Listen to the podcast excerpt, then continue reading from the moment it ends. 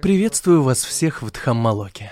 Настало время для моей следующей лекции. Иногда я говорю на темы, предложенные аудиторией, но чаще я рассказываю о событиях, произошедших в течение последних нескольких часов или дней. И дело в том, что я часто вижу, что слишком много людей сталкиваются с огромным количеством проблем в своей жизни. Они обращаются к монахам по многим из них. Они просят Аджана Брама или одного из других монахов или монахинь помочь им решить свои проблемы. Но иногда я удивляюсь, почему люди это делают, особенно когда это касается семейных проблем. Ведь, как вам всем известно, я никогда не был женат. Так что я могу об этом знать? Вы задаете мне вопрос о сложностях с работой на заводах или в офисах в современной Австралии. Откуда мне что-то об этом знать? Я не работаю 42 года. Я не получаю никакой пенсии. Я не плачу налогов, потому что у меня нет ни дохода, ни денег. Поэтому я как монах живу очень необычной жизнью. И я часто шучу, что главной причиной, почему люди приходят с проблемами к монахам, наверное, является то, что мы дешевые. Это единственное, что мне приходит в голову. Мы не берем абсолютно никакой платы. Но в этом, видимо, есть нечто большее, чем только это. Иначе бы люди к нам в дальнейшем не обращались. И они не посылали бы к нам свои письма, в которых написано, что они еженедельно слушают наши речи, и что они действительно помогают им решить проблемы. Наверное, что-то в этом есть. Каким-то образом нам удается установить связь с глубокой мудростью и добиться того, что она резонирует с другими людьми и помогает решать проблемы так, как это не удается даже психологам, психиатрам или врачам. Одна из причин – умение добиться настолько расслабленного и прекрасного состояния ума, что для всех ваших проблем находятся решения. Интересно, что если задуматься над основой буддизма, вы увидите, что учение заключается вовсе не в спорах о буддийских догмах или идеях. Монахи попросту не спорят. Мы не ведем дискуссии, потому что все эти дебаты, когда два человека спорят, исходят из неправильного источника.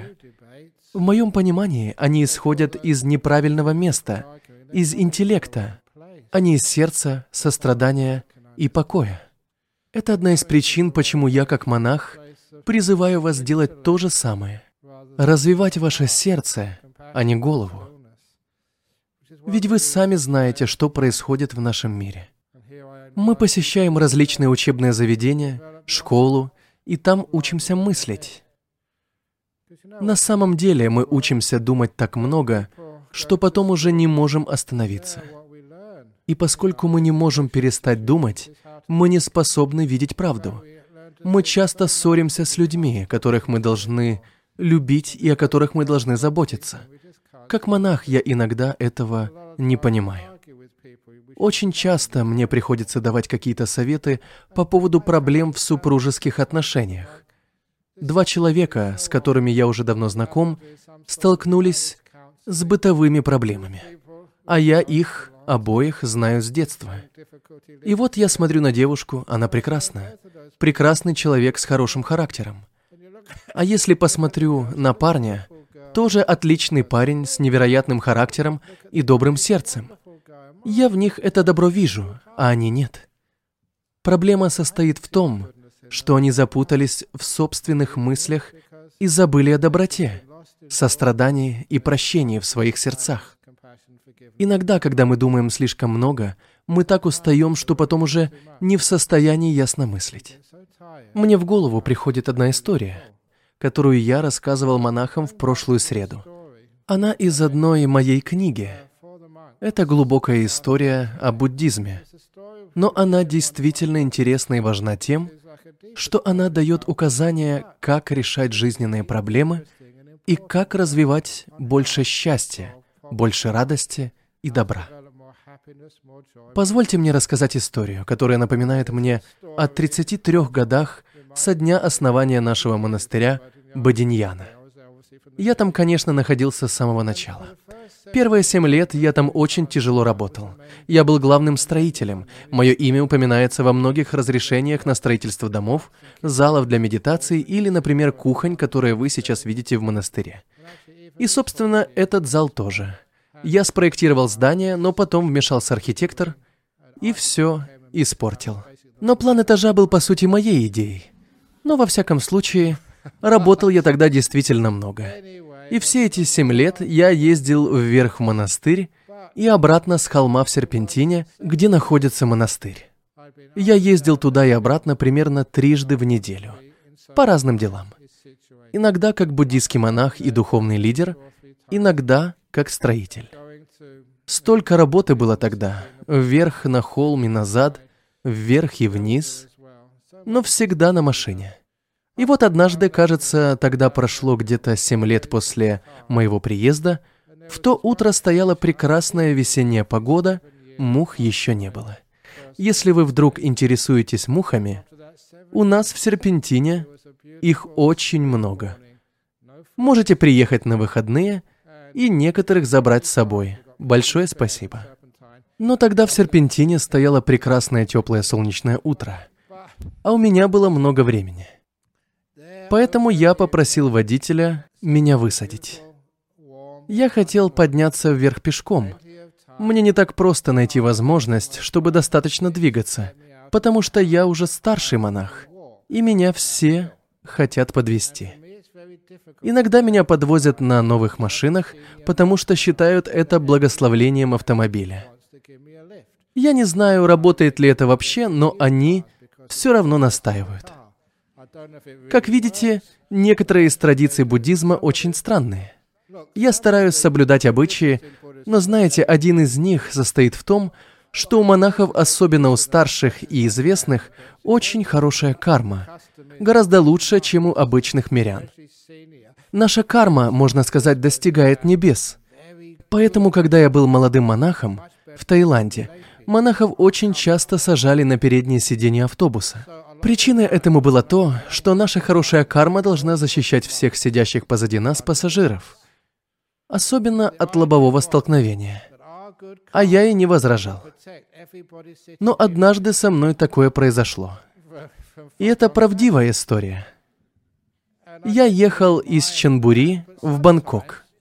Расстояние небольшое, всего два часа. Слава богу. Как только я сел в огромный автобус, водитель мне улыбнулся и не захотел брать денег. Он усадил меня на переднее сиденье, примерно вот на таком расстоянии от лобового стекла.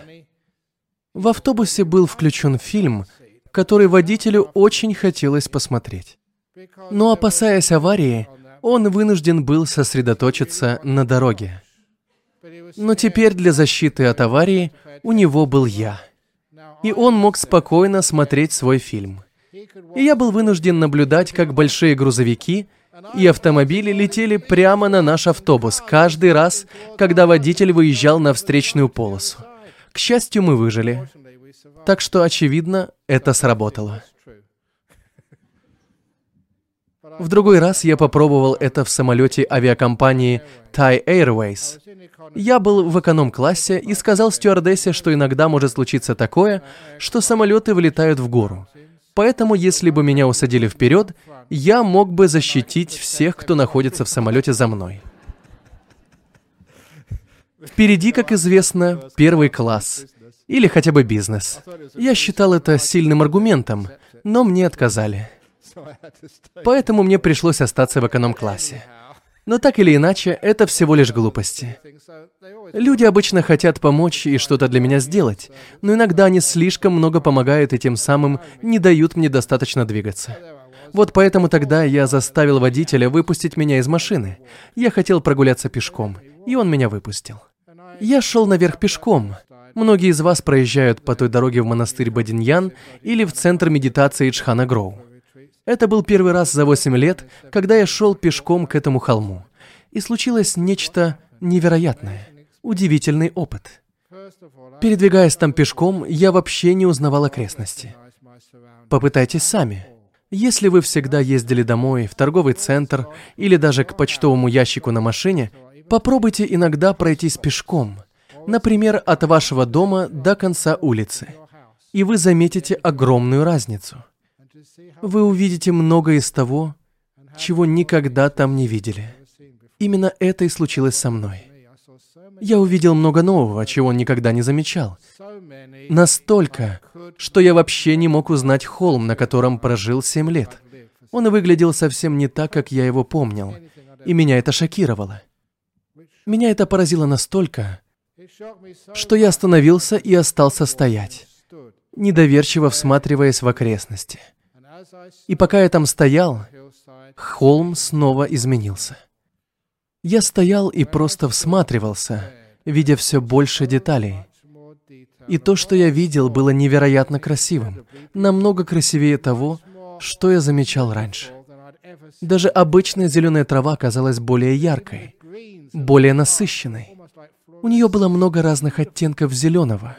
И кора на деревьях, и лишайники на камнях, и крошечные цветочки, и ручей у подножья холма. Все это было поистине удивительным, словно в раю. Почему я не замечал этого раньше? Я двинулся дальше. И по дороге обдумывал то, что произошло.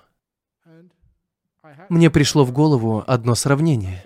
Оно совершенно очевидное, если действительно задуматься. Но такое важное для понимания того, как мы живем. Когда я смотрел сквозь окно движущегося автомобиля, свету, падающему на заднюю часть моего глаза, сетчатку, не хватало времени, чтобы вызвать необходимую химическую реакцию. Я видел изображение, но другие образы быстро вытесняли предыдущие. А потом появлялось все больше и больше новых картинок. Формирование изображения на сетчатке глаза – это простая химическая реакция. Но ни одна из этих реакций не успевала завершиться, поэтому я пропускал так много деталей. Образовавшиеся цвета тоже не успевали сформироваться должным образом. Поэтому, когда я вышел из машины и передвигался пешком, у меня было больше времени разглядеть все вокруг и увидеть гораздо больше.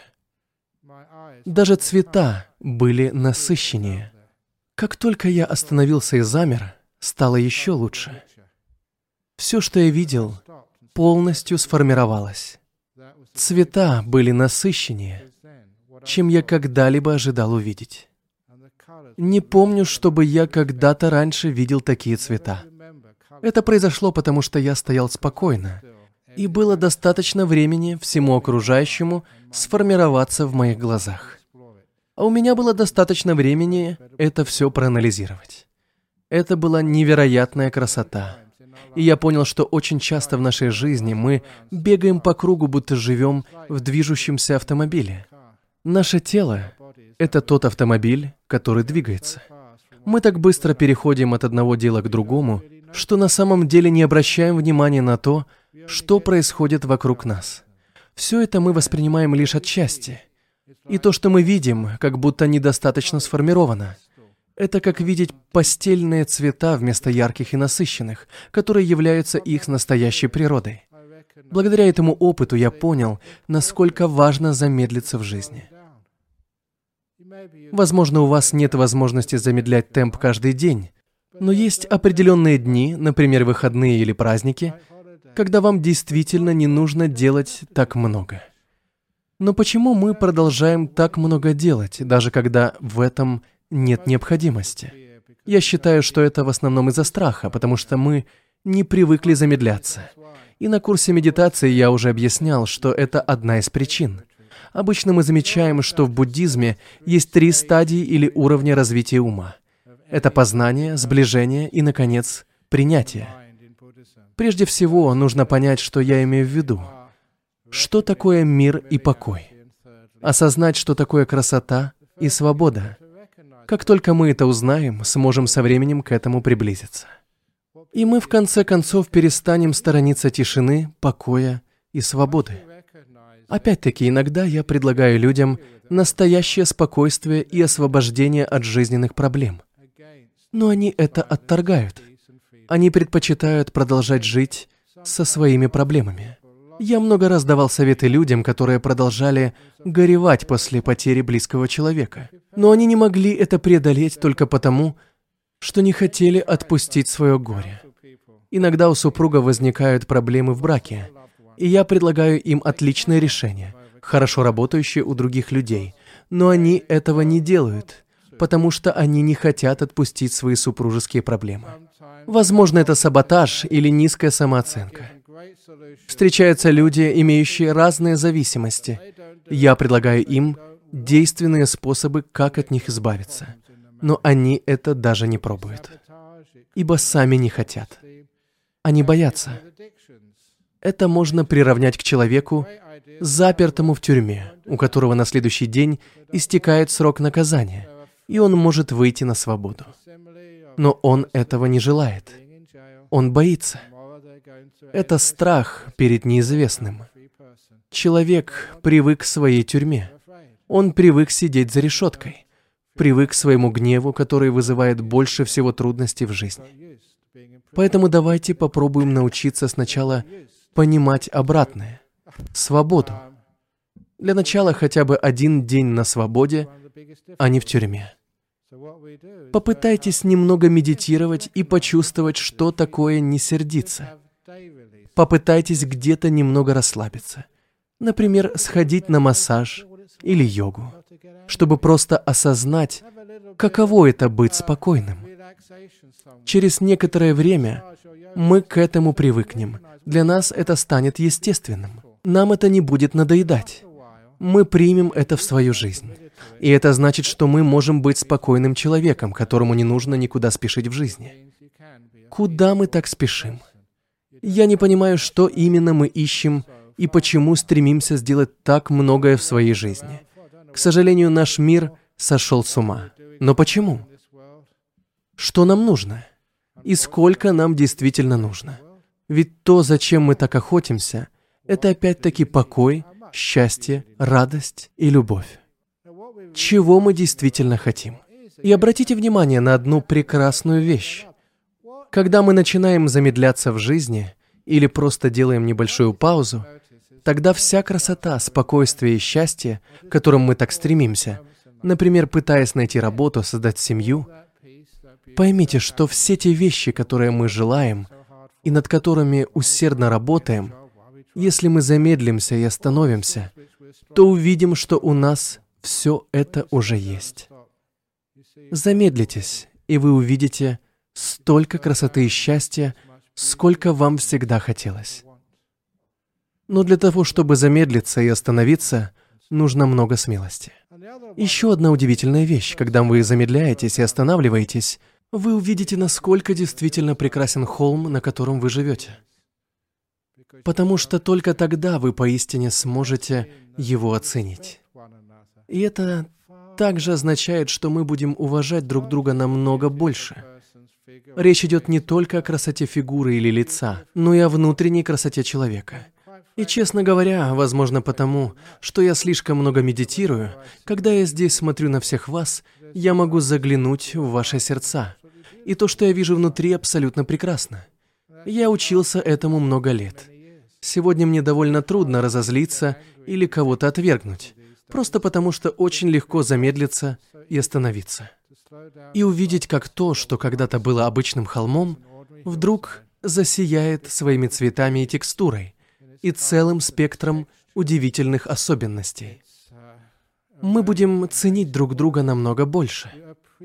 Вы знаете, как это, когда вы впервые влюбляетесь в кого-то и можете увидеть все удивительные качества этого человека. Он вам кажется таким прекрасным. Подобное происходит и при глубокой медитации, но не только по отношению к одному человеку, а ко всем. Вы увидите, какие люди на самом деле замечательные. А самое удивительное то, что как только вы увидите, насколько прекрасны другие люди, они также начнут в себе это замечать. Я иногда приучаю людей к одной маленькой хитрости для общения с проблемными людьми. В мире много так называемых проблемных людей. Но на самом деле никаких проблемных людей не существует. Все дело в том, как мы их воспринимаем. И все, что нужно сделать, это изменить это восприятие и искать в этих людях прекрасное. Потому что я знаю, что там всегда найдется что-нибудь хорошее. Нужно только сосредоточиться на красоте холма, замедлиться и остановиться. И эта красота там обязательно будет. И как только вы будете стремиться увидеть красоту в другом человеке, он вам ее покажет. Недавно мне рассказывали нечто подобное. Этот человек, наверное, сейчас здесь, среди вас. Но я не уверен. Это было на прошлой неделе или две недели назад. Она мне рассказала, что попробовала это со своей начальницей в офисе. Им назначили нового руководителя. Собственно, эта начальница была ее бывшей коллегой, которая получила повышение. Невероятно, как иногда человек меняется, когда его повышают. Из хорошего друга кто-то вдруг становится похожим на Маргарет Тэтчер. Я хорошо помню премьер-министра Тэтчер и ее обращение к министрам своего правительства. Некоторых можно победить, некоторых обессилить, а других подчинить. Это была невероятная женщина. Подчинить кабинет министров. Иногда таких людей можно встретить у себя в офисе. Я посоветовал ей не зацикливаться на этих качествах своей начальницы, а обратить внимание на ее хорошую сторону. Поэтому эта удивительная дама пошла к своей начальнице, которая постоянно ее корила, и спросила, не хотите чашечку кофе? Я как раз иду к кофемашине. Конечно, начальница была просто ошеломлена. Она изменила свое отношение к этой женщине, обратив внимание на ее доброту. Но моя любимая история произошла много лет назад. Я всегда говорю, что в каждом из нас есть что-нибудь прекрасное. Так же, как я увидел красоту на этом холме, когда я замедлил темп. И когда вы начнете замечать красоту в других людях, они тоже захотят вам ее показать. Я рассказывал эту историю когда-то очень давно в тюрьме Корнет, примерно около 30 лет назад. Был там один заключенный. Одна из вещей, которая мне очень нравилась в преподавании в тюрьме, заключалась в том, что заключенные всегда были честными, прямолинейными. Они иногда говорили, какая бессмыслица, Аджан. Они не чувствовали необходимости заискивать или быть любезными, как вы здесь. Они сразу показывали свою реакцию, которая была совершенно искренней. Вот почему мне это нравится. Вы мне иногда здесь говорите, великолепная речь, Аджан, а выйдя на улицу, размышляете, что в этот вечер речь была полна глупостей, но в тюрьме им нечего терять. Я действительно восхищался этой прямотой и откровенностью в тюрьме. В тот раз этот узник сказал мне, что это все ерунда. Но я всегда отстаиваю свои убеждения, потому что у меня есть опыт. И если я верю в правдивость чего-то, то буду это отстаивать. Поэтому я спросил у этого заключенного, «Неужели?» Он ответил, «Да». На что я сказал, «Ну что ж, давай побьемся об заклад». И я спросил того заключенного, кто здесь самый плохой человек в тюрьме? Кого он больше всего ненавидит? Кого больше всего презирает. Он недолго размышлял и сказал, что таким человеком является старший тюремный надсмотрщик, которого все считали собакой. На самом деле это вообще-то скорее оскорбляет собак. И он рассказал мне один пример из того, что произошло на прошлой неделе. Я хорошо помню эту историю. Одного из заключенных несколько недель или даже несколько месяцев никто не посещал, потому что тюрьма Корнет находится глубоко в лесу, даже дальше, чем наш монастырь. Там не ходит общественный транспорт, нужно либо приехать на собственном автомобиле, либо вас кто-то должен подвезти. Это достаточно сложно. В конце концов, к этому заключенному однажды, наконец, кто-то приехал. А в тот день как раз дежурил тот охранник. Когда заключенным приходят посетители, они должны сначала записаться, зарегистрировать визит, заполнить разные формы.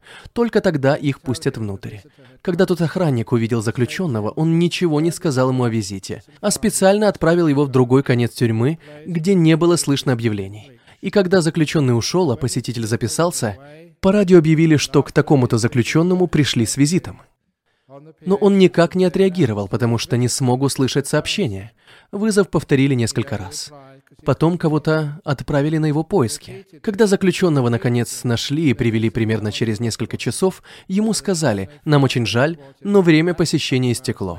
Повезет в следующий раз. Очень подло было так поступить с заключенным, к которому приехали впервые за два месяца. И этот негодяй-охранник просто для собственного развлечения лишил его возможности увидеться с близким человеком.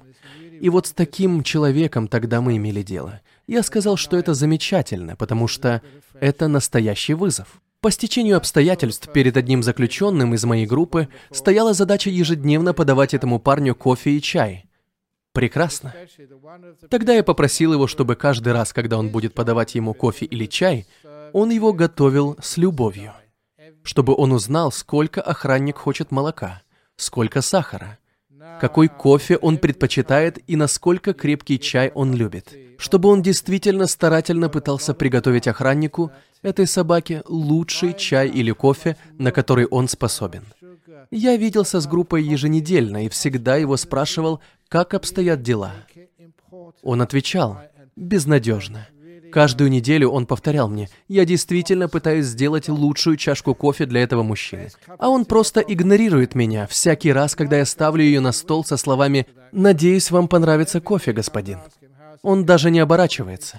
Как будто меня вообще не существует на этой планете. Вот такой он человек. Так что было действительно тяжело. Но я похвалил этого заключенного, потому что он не сдавался. Он был так терпелив, что в конце концов он достиг прорыва. Помню, как он с широкой улыбкой на лице рассказывал, что однажды примерно через три месяца он заварил кофе по желанию охранника. Он выяснил, какой кофе охранник любит, сколько сахара и молока нужно, и принес ему кофе со словами «Надеюсь, что кофе вам понравится, господин». Охранник, правда, не шелохнулся, но сказал «Хм, это ворчание было прорывом. Это была трещина в стене. Как только он это сказал, мне стало понятно и всем заключенным тоже, что мы прошли первый этап – признание. Вскоре, спустя всего несколько недель после этого, ему удалось найти какое-то печенье или бутерброды, которые очень нравились охраннику. Он принес их вместе с вкусным чаем и произнес, «Прошу, господин, ваш вкусный чай. И еще я принес вам особые бутерброды». Охранник повернулся к заключенному и сказал, «Спасибо». Позже я узнал, что в то время, хотя, наверное, и сейчас тоже, был налажен хитроумный метод распространения слухов среди всех тюрем Западной Австралии. И об этой благодарности услышала вся община узников Западной Австралии. Мне об этом рассказали сами заключенные. Они не могли поверить, что этот пес поблагодарил заключенного. Я выиграл. Точнее, победил способ изменить кому-то отношение и увидеть в нем что-нибудь хорошее, проявить заботу. Вам это вернется, потому что внутри каждого человека все это уже есть и внутри вас тоже. Следовательно, если в других людях это есть, то и у вас тоже должно быть. Достаточно слегка замедлиться и заметить, что внутри вас. Тогда ни у кого бы не было причин для депрессии. Ни у кого бы не было низкой самооценки. Никто бы не думал о себе, что он недостаточно хорош. Если вы торопитесь и постоянно только и думаете и думаете, то красоты холма вы не увидите. В этом заключается одна из причин, почему мы учим людей медитировать. Это самое важное, это на первом месте. Лекции могут быть полезны, но самое важное – практиковать медитацию и испытать ее на себе. Медленно прогуливаясь, посмотрите на себя и скажите, «Надо же, я никогда не замечал в себе всех этих замечательных качеств. Подобно тому, как я никогда не замечал этих прекрасных камней на холме. Если вы будете идти очень медленно, вы заметите, ничего себе, эта трава невероятно красивая. А потом вы посмотрите на себя и увидите, какие вы на самом деле невероятно красивые и восхитительные. Это откроет вам глаза. Это удивительно. Что? Я тоже? Да, вы тоже. Буддизм нас учит, что у каждого есть зерно Будды, его естество. Это не шутка, это абсолютная правда. Но как его найти? Откройтесь этому. На курсах я обычно рассказываю еще одну притчу о внутренней красоте человека. Это сравнение с лотосом с тысячей лепестков. Пожалуй, большинство из вас уже слышали об этом, хотя мы и исповедуем направление буддизма Дхиривада. Но это не важно. Мы здесь говорим и о других школах буддизма. Одной из известнейших мантр в буддизме Ваджраяны, тибетском буддизме, является «Ом Мани Падме Хум». Ее знает большинство людей, включая христиан, атеистов и, возможно, даже Дональда Трампа. Интересно, что когда я просто говорю «Дональд Трамп», люди начинают смеяться. Сейчас тоже было два смешка. Но так или иначе, немногие знают, что на самом деле означает эта мантра. На самом деле она означает поклонение драгоценности в сердце лотоса. Мани Падме означает именно это, жемчужина внутри лотоса. Мало кто понимает, что имеется в виду и почему эта поговорка так важна в буддизме. Ответ таится в притче о лотосе. Цветок лотоса остается закрытым ночью.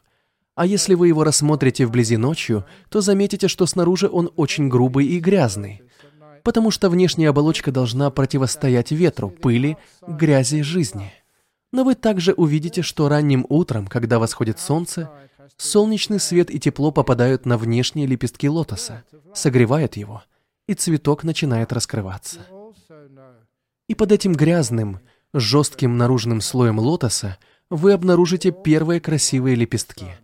Но самые наружные лепестки еще жесткие и не очень ароматные. Когда наружный слой лепестков раскрывается, солнечный свет может попадать на следующий слой, и он также раскрывается. А затем раскрывается еще один слой и еще один – один за другим лепестки постепенно раскрываются. Как только раскрывается один слой, солнце попадает на тот, который находится внутри, и он тоже раскрывается. И с каждым последующим слоем лепестки лотоса все прекраснее. Они ароматнее и нежнее. И это прекрасное сравнение с человеком. Иногда в этом мире можно встретить жестоких людей. Они кажутся грубыми и злыми, но если они вам доверяют и ценят вас – то они вам раскроются. Внутри этой внешней оболочки, которая защищает их от ударов судьбы, вы увидите светлую человеческую душу. Возможно, многие из вас уже сталкивались с подобным. Возможно, у вас есть партнер, прошедший через ад. Но если вы дадите ему любовь и заботу, он медленно начнет открываться, потому что он вам доверяет он перестанет бояться, и вы увидите в нем невероятную внутреннюю красоту. И когда вы начнете это делать, будучи партнером, близким человеком или другом этого лица, тогда удивительным образом он также начнет видеть эту красоту внутри себя. Этот человек обнаружит, что он не просто грубый, плохой и безнадежный. Он увидит нечто гораздо большее. На курсах медитации я люблю рассказывать одну историю – Собственно, о ней я вспоминаю только там. Сейчас я хочу и вам ее рассказать, чтобы такие удивительные истории продолжали распространяться. Я часто повторяю, что иногда тоже совершаю ошибки. И эта история иллюстрирует одну из многих нелепых ошибок. Однажды на медитативный курс в центр имени Жана Гроу, находящемся на противоположной стороне дороги от монастыря Бадиньяна, приехал странный огромный мужчина. Он был строгий с виду, с редкими волосами, а все его тело сплошь покрывали татуировки. Когда я посмотрел на него, то своим предвзятым восприятием ошибочно осудил его. Он выглядел как лидер банды байкеров. Совсем не так, как выглядят люди, которые обычно ходят на курсы медитации. Я сразу сказал ему, господин, вы попали не в то место. Тюрьма находится в том направлении. Но мое предположение оказалось совершенно ошибочным. Он ответил, нет, я зарегистрирован на ваш курс медитации. Ну ладно, подумал я. Существуют разные типы людей. Этот мужчина внешне выглядел очень сурово. Он казался таким человеком, с которым вы бы не хотели встретиться наедине субботним вечером в районе Нордбриджа. Он выглядел как плохой, опасный человек. Но он оказался самым лучшим медитатором на этом курсе. Когда он пришел на личное собеседование и рассказал мне, что именно он практикует, это было невероятно. Он практиковал очень глубокую медитацию, получая от этого столько радости и удовольствия. Когда этот человек мне полностью раскрылся, внутри я увидел невероятно прекрасного человека. Его ум и медитации меня очень поразили, просто невероятно. Этот опыт, как и многие другие случаи, научил меня, что каждый из нас внутри имеет эту красоту. Давайте обратим внимание на людей, которых вы действительно недолюбливаете. Тех, кто доставляет вам больше всего хлопот в мире. Может быть, ваша свекровь. Но нет, оставим бедных свекровей в покое. Как насчет свекра? Или, например, люди, с которыми вы спорите о разделе наследства, и они хотят забрать все себе. Или кто-то, кто вам втыкает палки в колеса. Или какой-нибудь мошенник, который вас обманул. Это может быть кто угодно. Но слушайте, внутри них тоже есть красота. Если бы вам только удалось открыть им эту красоту. У меня есть еще другая история, которую я описал в книге «Открываем ворота своего сердца». Эта история у меня иногда вызывает сильнейшие эмоции, потому что я хорошо помню ту девушку. И знаете, она стала для меня героиней. Я давно ее не видел и не знаю, что с ней произошло. Но где бы она ни была, я очень уважаю ее за то, что она сделала. Она навестила меня много лет назад. Думаю, это было около 20 лет назад. После одной из моих выступлений она подошла ко мне и сказала, что хотела бы поблагодарить меня, а также других монахов. Монахинь тогда еще не было. Она хотела поблагодарить нас за наше учение, потому что мы, мол, спасли ей жизнь. Я спросил, каким образом, и она поведала мне свою историю. В наш центр она начала ходить 7 лет назад. Она сказала, что единственной причиной, по которой она сюда приехала, было то, что она не хотела оставаться дома, поскольку она являлась жертвой жестокого домашнего насилия. Муж постоянно ее избивал, а в то время еще не было возможности звонить на горячую линию. Если кто-то страдал от домашнего насилия, ему некуда было деваться. Хотя на самом деле некоторые варианты уже существовали, но о них мало кто знал. Так что этой бедной женщине просто пришлось все терпеть. Ей некуда было уходить. И не осуждайте ее, пожалуйста. Потому что иногда в такой ситуации, которую она мне описала, хоть вы и понимаете, что дальше оставаться просто невозможно, но вы все еще продолжаете любить этого мужчину. Вы дальше пытаетесь все исправить, даже если вы все в синяках, и вы очень боитесь уйти. Вы вроде бы в тюрьме, однако бежать оттуда еще страшнее, чем оставаться. Вы не способны мыслить рационально. Кто-то может спросить, почему она просто не ушла. Но в том состоянии вы не способны разумно мыслить. У вас эмоциональная буря. Так вот, женщина приходила к нам, потому что все время, что она проводила у нас в центре, ее никто не бил. Это то, что она мне сказала, поэтому она к нам и пришла. Но тут она услышала нечто такое, что совершенно не ожидала услышать. Увидеть красоту в своем муже. И она попробовала. Если бы я тогда догадался, что происходит, позвонил бы в полицию. Но она ничего не рассказывала. Она всегда приходила, садилась сзади и молчала. Но потом она принялась практиковать то, что слышала на лекциях. Каждый раз, увидев, что ее муж делает, что-то заслуживающее уважения, разумное, доброжелательное, она обнимала его, целовала и говорила «спасибо». Таким образом, она усиливала в нем каждую крошечную вспышку хорошего поведения. Она увидела, что у него также есть положительное качество. Она сказала мне, что ему понадобилось семь лет, чтобы измениться. Семь долгих лет. Но он изменился, и она привела его познакомиться со мной.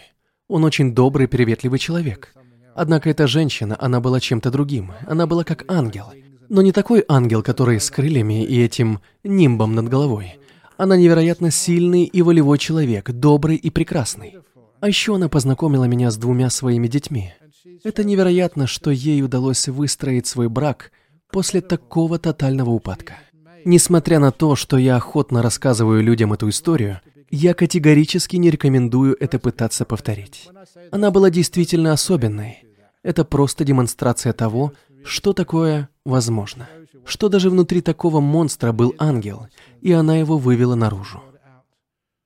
И она заслуживает каждого счастливого момента, который ей приносят эти отношения и их дети. Она это заслужила. Она совершила прекрасный поступок. Иначе что могло бы случиться? Распад брака, у детей бы начались проблемы, а мужчина попал бы в тюрьму. Ничего хорошего бы это не принесло. Возможно, вы думаете, что он заслуживает оказаться в тюрьме. Но посмотрите, ей удалось превратить чудовище в прекрасное создание. И сама она стала еще более прекрасным человеком. И у такой мамы двое замечательных детей. Удивительно. Они вырастут действительно особенными. Это стало возможным, потому что она увидела красоту внутри своего мужа. Именно у нас она услышала, как это сделать.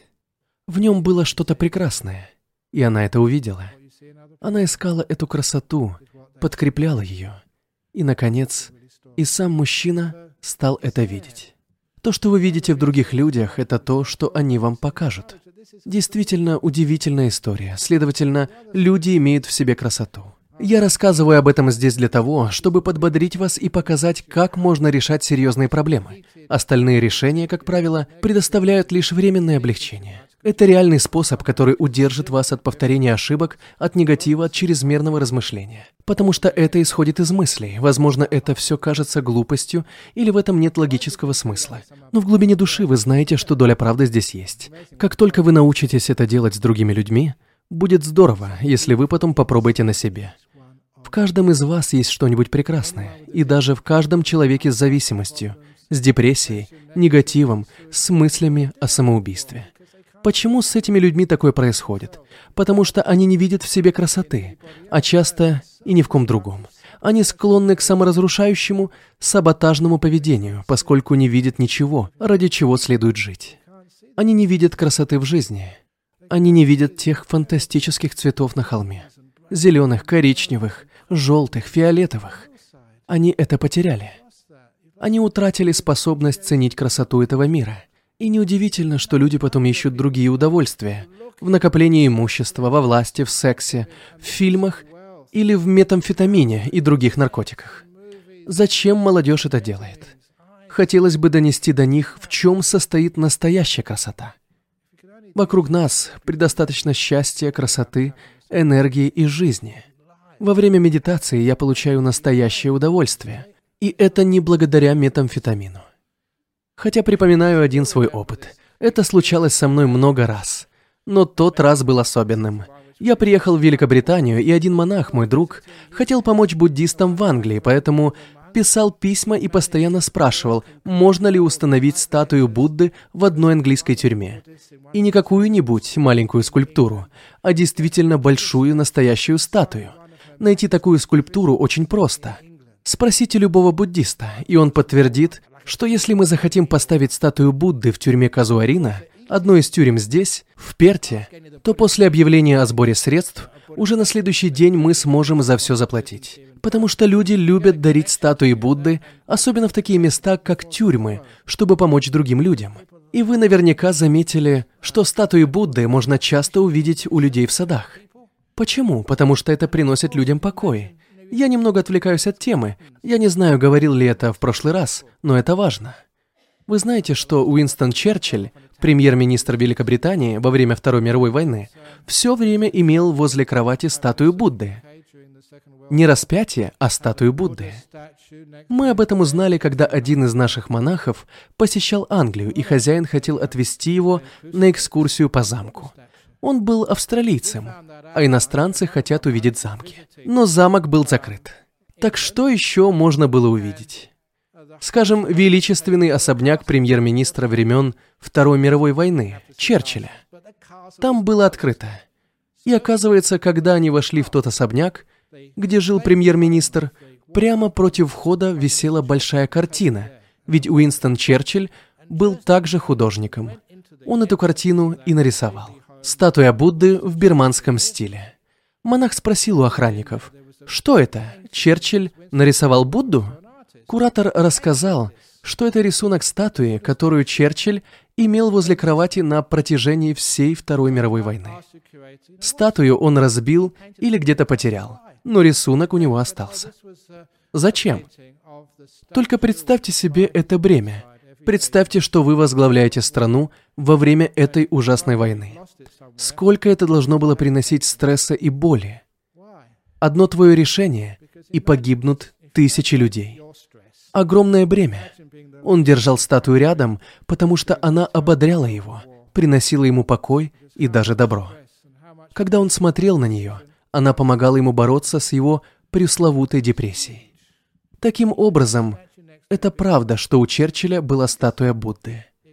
Во всяком случае, построить статую Будды в тюрьме было поистине замечательной идеей. Возможно, она придаст покоя, счастья и надежды кому-то из сломленных людей, оказавшихся за решеткой.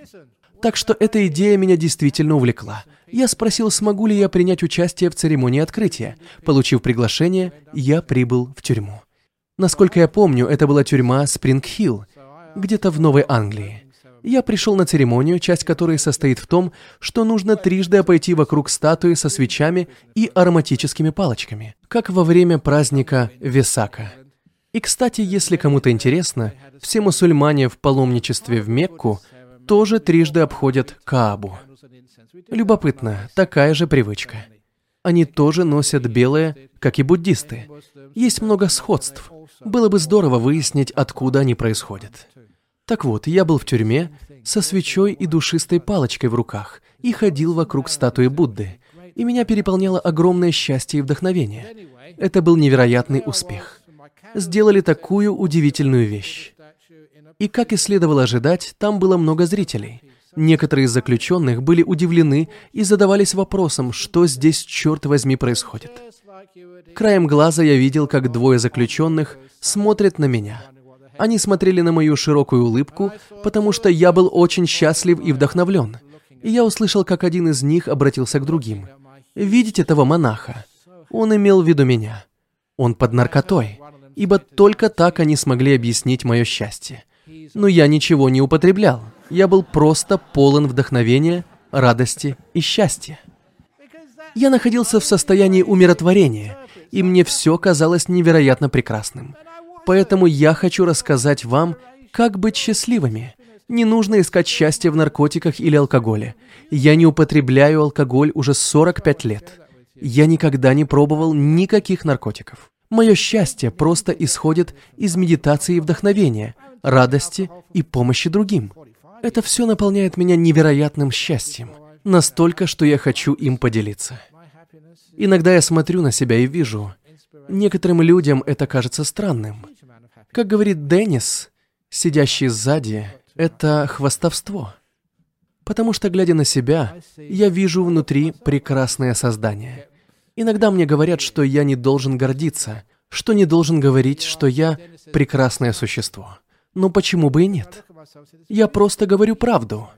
Почему мы не можем признать свою красоту и доброту? Потому что так не принято. Мы не должны говорить, как мы прекрасны потому что, мол, у нас будет большое эго. Но это не так. Напротив, у нас будет большое сердце, когда мы обратим внимание на свои прекрасные качества. Каждый из вас имеет невероятное количество отличных качеств. Я вижу это у вас. Пожалуйста, рассмотрите их в себе и вы. Остановитесь на мгновение и посмотрите внутрь себя. Не убегайте от себя. И это действительно так. Вы прекрасны. Прекрасны. Таким образом вы обретете уверенность в себе. И вам не придется искать счастье в наркотиках или алкоголе. Вы найдете его внутри себя. И вы будете уважать себя. Вы поймете, что вы удивительная личность. Вы пришли в этот мир с фантастическим умом, интеллектом и телом. И вы в состоянии добиться невероятных высот. Да, возможно, вы будете допускать ошибки, но на ошибках мы учимся. Они помогают нам стать лучше. Они позволяют нам идти вперед. Их не нужно бояться. Если я совершу ошибку, я признаю ее и в следующий раз сделаю лучше, намного лучше. И это сделает вас фантастической личностью. Вы будете расти с каждым днем. С каждой ошибкой вы будете становиться лучшим человеком. И больше не будет никакой депрессии. Куда она делась? Вы перестаете злиться. Как можно злиться на прекрасного доброго человека? Это невозможно. Если ваша жена совершит ошибку, вы скажете ей, дорогая, это естественно. Каждый может ошибаться. На ошибках учатся. Я принимаю твои ошибки и не буду тебя упрекать. Ведь мы все люди, но каждая ошибка... Как раз сегодня я кое-кому приводил сравнение, насколько велика моя рука. Рука так велика, что ничего, кроме нее, я сейчас не вижу. Но это только вопрос перспективы. Если я отодвину руку, туда, где ей место, она останется такого же размера. Но теперь я вижу весь мир рядом с ней. тоже и с ошибками. Когда мы совершаем ошибки, мы имеем тенденцию на них зацикливаться. Ах, я такой никудышний. Потому что все, что я вижу, это допущенную ошибку. Но опустив руку, я увижу лишь небольшую ошибку, ничего большего. Будем толерантны друг к другу. Это называется состраданием. Это любовь, уважение, признание своей внутренней красоты и красоты других. Вот так. Конец ссорам, конец депрессии, конец гневу. Депрессия – это просто гнев на самого себя. Исчезнет низкая самооценка. Идите навстречу миру как суперлюди, супермужи, суперженщина. Ваша суперсила основана в познании этого замечательного источника энергии, доброты и внутреннего счастья. Вообще-то очень хорошо, что я поднял эту тему, ведь на следующей неделе после лекции в пятницу я полечу в Куала-Лампур, и там я должен рассказывать о буддийском супермене.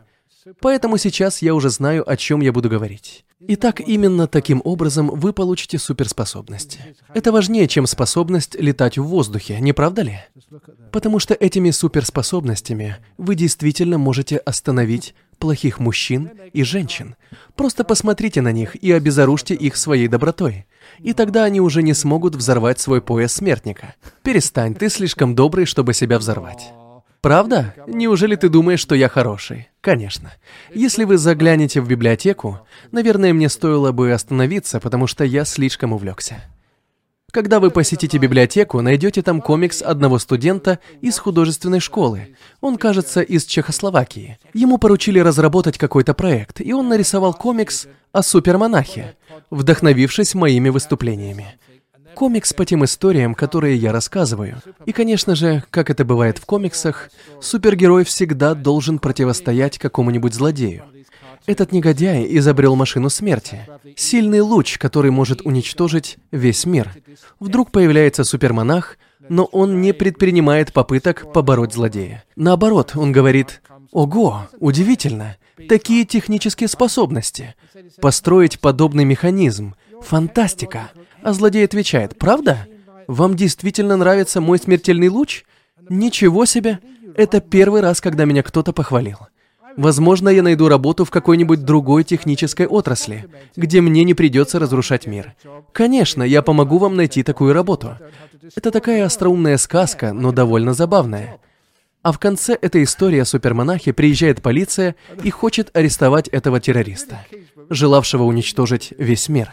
Но супермонах говорит, «Господа, пожалуйста, помните, что я вам говорил. Отпустите его». И они отпустили злодея. И так этот комикс закончился. Мне он показался очень трогательным. Во всяком случае, сегодня я хотел бы поделиться этой историей и рассказать вам, как осознать собственную внутреннюю красоту и увидеть ее в других людях. Потому что это не какая-то шутка или миф. Замедлитесь и внимательно посмотрите. Красота внутри. Раскройте свой лотос. Кстати, тепло и свет от солнца — это уровень вашей внимательности и доброты. Солнечное тепло — это доброта а солнечный свет — внимательность. Внимательность и доброту я называю одним словом — добродатель. Я сам придумал это слово. Но я слышал, что в Соединенных Штатах уже проводят курсы по доброжелательности. Доброжелательность — это то, что открывает цветок лотоса. Найдите это в себе и в людях, с которыми вы живете. Как в случае с тюремным охранником, которого заключенные называли собакой. Внутри каждого есть красота. Просто раскройте ее и сами убедитесь. Спасибо за внимание. Итак, пришло время для ваших вопросов. Есть вопросы от публики? Сначала вопросы от аудитории. Да, вижу там у кого-то поднятая рука. Начнем с вопросов от аудитории. Затем вопросы из Сиднея, но сначала от публики. Слушаю. Искренне спасибо за сегодняшнюю лекцию. Мне очень нравятся ваши речи. Я прекрасно медитирую. И я хотела бы поделиться с вами одной историей, связанной с поиском красоты в каждом человеке. Я живу в маленькой квартире, совсем рядом с соседями. У них большой сарай, и туда поселились наркоманы. Оттуда постоянно слышится шум и крики посреди ночи. Тот парень там словно сходил с ума. Однажды я вызвала полицию, потому что шум длился очень долго. Они также, видимо, очень много курили, потому что дым был повсюду, и другие химические вещества. И ужасная вонь. Тем не менее, у них были маленькие дети, потому что я слышала крики детей и то, как их родители ругали. Они устраивали безумные вечеринки. Так или иначе, приехала полиция и направила на них работников из органов по уходу за детьми и по здравоохранению и охране окружающей среды.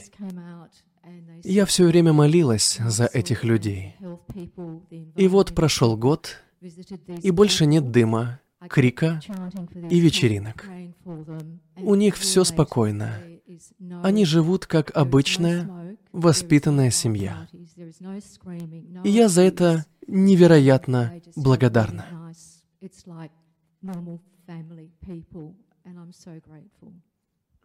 Прекрасно, молодец. Этого можно добиться. Несмотря на то, что на это ушло много времени. Целый год, оно того стоит. Иначе этих людей гоняли бы с места на место, и в следующий раз они могли бы заселиться по соседству с вами. Так, дальше. Вопрос из Соединенных Штатов. Как найти баланс между отстраненной и романтической любовью? Романтическая любовь – это когда вы любите то, как вы себя чувствуете рядом с любимым человеком. Вы хотите, чтобы он всегда был с вами. На самом деле вы любите не того человека, а чувство, которое вы испытываете в его присутствии. Это романтика. Но отстраненная любовь – это когда ты счастлив от того, что другой человек счастлив. Счастье этого человека приносит вам огромную радость. Это отстраненная любовь. Обычно это проявляется, когда другой человек серьезно болеет или умирает. Если это романтическая любовь, у вас будет разбито сердце, ведь любовь всей вашей жизни покидает этот мир. Но если это отстраненная любовь, вы отпускаете этого человека с вашим благословлением. Мы прожили вместе счастливую жизнь, много прекрасных лет. У нас столько прекрасных воспоминаний. Их у меня никто не отнимет, но тебя забирают. Теперь ты можешь уйти с моим благословением. Смело отправляйся в следующую жизнь. Неромантическая любовь гораздо более благородна. Вы умеете отпускать людей. Если же это романтическая любовь, Ваше сердце разбивается, как только этот мужчина покидает вас. Вопрос из Аделаиды. Как практиковать сознательную рефлексию, чтобы помочь сердцу достичь добра и пробуждения? Сознательную рефлексию не стоит практиковать, пока ваш разум не будет полностью спокоен, иначе это приведет к дальнейшим размышлениям. Сознательная рефлексия исходит не из ума или головы, а из сердца, из покоя, вы поймете разницу, если вообразите горное озеро в ясную ночь. Если на поверхности есть волны, вы не увидите четкого изображения Луны и звезд. Из-за этих волн или ряби изображение искажается. Однако, если поверхность озера идеально спокойна, тогда можно увидеть точное и истинное изображение Луны и звезд, как отражение в зеркале. Так работает рефлексия. Разум должен быть спокойным – чтобы отражение было без искажения. Для этого мы медитируем и входим в состояние глубокого покоя, чтобы иметь возможность увидеть всю красоту и счастье вокруг нас. Только находясь в спокойном состоянии, вы сможете проникнуться красотой того холма. Если вы находитесь в движении, например, едете в машине, или ваш разум двигается, все, что вы видите, искажается это недостоверное отражение. Иногда, когда наступает полнолуние, как это было две недели назад, можно пойти посмотреть на озеро. Ночью оно преимущественно спокойное. И это так прекрасно — созерцать отражение Луны на поверхности воды. В Японии, Китае или Корее самым прекрасным зрелищем считалось отражение Луны на спокойной поверхности озера. И последний вопрос из Сиднея. Как на практике преодолеть стеснительность и глубоко укоренившийся гнев? Я понимаю проблему, но всю жизнь борюсь с этим. Застенчивость и глубоко укоренившийся гнев. Интересно, что эти два свойства у вас совмещены. Я всегда говорю, что сам очень застенчивый, но никто мне не верит. Вы мне верите? Все отвечают «нет, нет, нет». В детстве я был очень робким. Но когда ты отпускаешь ощущение собственного «я», и представление о том, кем себя считаешь, ты в состоянии открыться миру и просто начать развлекаться. Я стараюсь научить других монахов, как говорить на людях. Ведь с некоторыми молодыми монахами можно разговаривать часами, и они говорят действительно интересные и достойные вещи. Иногда, конечно, и много глупостей, но и хорошие вещи тоже. Так почему они не могут это сказать в микрофон? Разговаривать на камеру, когда это транслируется по всему миру? Ведь это то же самое. Я говорю с людьми так, словно общаюсь со своими друзьями. Даже если раньше я их никогда не видел. Я вижу их хорошую сторону и говорю с ней. И больше никакой стеснительности нет. Вы робкие? У вас низкая самооценка? Вы еще просто не раскрыли свою внутреннюю красоту. Сосредоточьтесь на своей красоте, и застенчивость исчезнет. И делайте то, о чем я сегодня рассказывал. А глубоко укоренившийся гнев. А что вас так раздражает? Иногда люди делают глупости. Они допускают ошибки так же, как и я, когда я перепутал того мужчину с байкером, а он оказался отличным медитатором. Так что не сердитесь, вместо гнева лучше смеяться. Не сердитесь на глупость людей в нашем мире. Смейтесь над этим, потому что люди действительно очень глупые. Они дают вам тысячи причин, чтобы злиться. Я помню один случай, о котором я уже давно не рассказывал. Поскольку близится Рождество и Новый год, я расскажу вам историю об одном парне из Сиднея. Это уже последняя история, и я обещаю, что после этого замолчу. Было Рождество, и у них в офисе была рождественская вечеринка. Этот парень остался на вечеринку, выпил несколько алкогольных напитков и поэтому не должен был садиться за руль. Но он подумал, какова вероятность того, что меня остановит полиция? У меня хорошие шансы. Он сел в машину и поехал домой.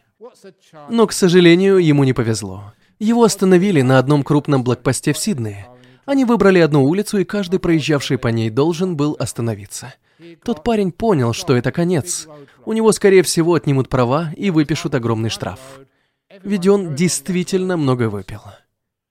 Ему пришлось остановиться и подождать в очереди. А потом нужно было выйти из машины, чтобы подышать в алкотестер.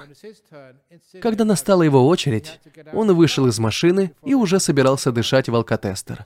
Как вдруг он услышал звук аварии. Одна машина сзади вовремя не затормозила и врезалась в другую. Услышав это, полицейский извинился и сказал, что должен заняться этим дорожно-транспортным происшествием, и у него нет времени проверить уровень его алкоголя.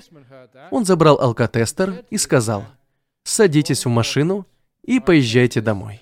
От неприятностей и штрафа водителя отделяло буквально полсекунды. Если бы их не прервали, результат проверки алкотестером был бы значительно выше лимита. Он подумал, что ему очень повезло. Это правдивая история. На следующее утро он проснулся с сильным похмельем, потому что выпил действительно много. Кто-то бесперестанно звонил в дверь. Он накинул на себя пижаму и, покачиваясь, дошел до двери. За ней стояли двое полицейских из Нового Южного Уэльса. Когда люди видят на пороге полицейских, они в большинстве своем пугаются. Но он, хоть и был еще немного захмелевший, подумал, «Я не сделал ничего плохого. Да, вчера я немного выпил, но они ничего мне сделать не могут, потому что я сейчас не за рулем». Он уверенно спросил полицейских, «Чего вы хотите?» А они сказали, «Можем ли мы заглянуть в ваш гараж, господин?» С какой целью они вдруг захотели заглянуть в мой гараж? Там только моя машина. Хорошо, конечно. Он открыл дверь в гараж и чуть не получил инфаркт, потому что в его гараже стояла полицейская машина, а не его автомобиль. Когда ему сказали «садитесь в машину и поезжайте домой», он был настолько пьян, что сел в чужую машину. Вот какими глупыми могут быть люди. На этом все. Большое вам спасибо и спокойной ночи. До встречи на следующей неделе. А теперь поклонимся Будде, Дхамме и Санге.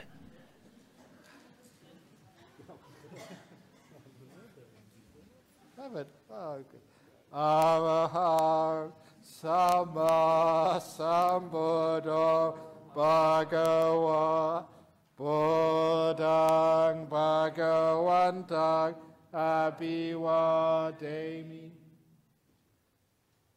Suakato Bhagavata Dhammo Dhammang Namasami Supatipano Bhagavato Sawaka Sangho Namami